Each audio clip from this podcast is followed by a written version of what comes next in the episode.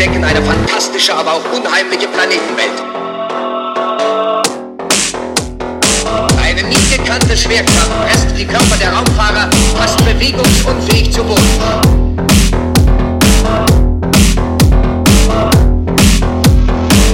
Eine Welt des Grauens.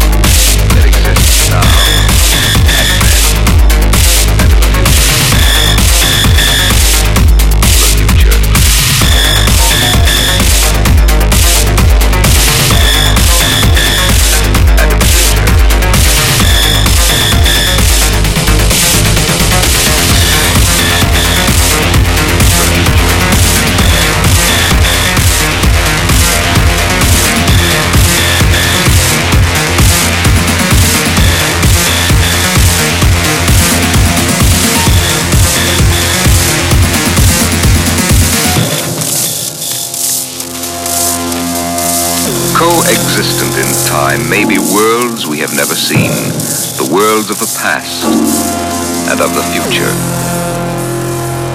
The future.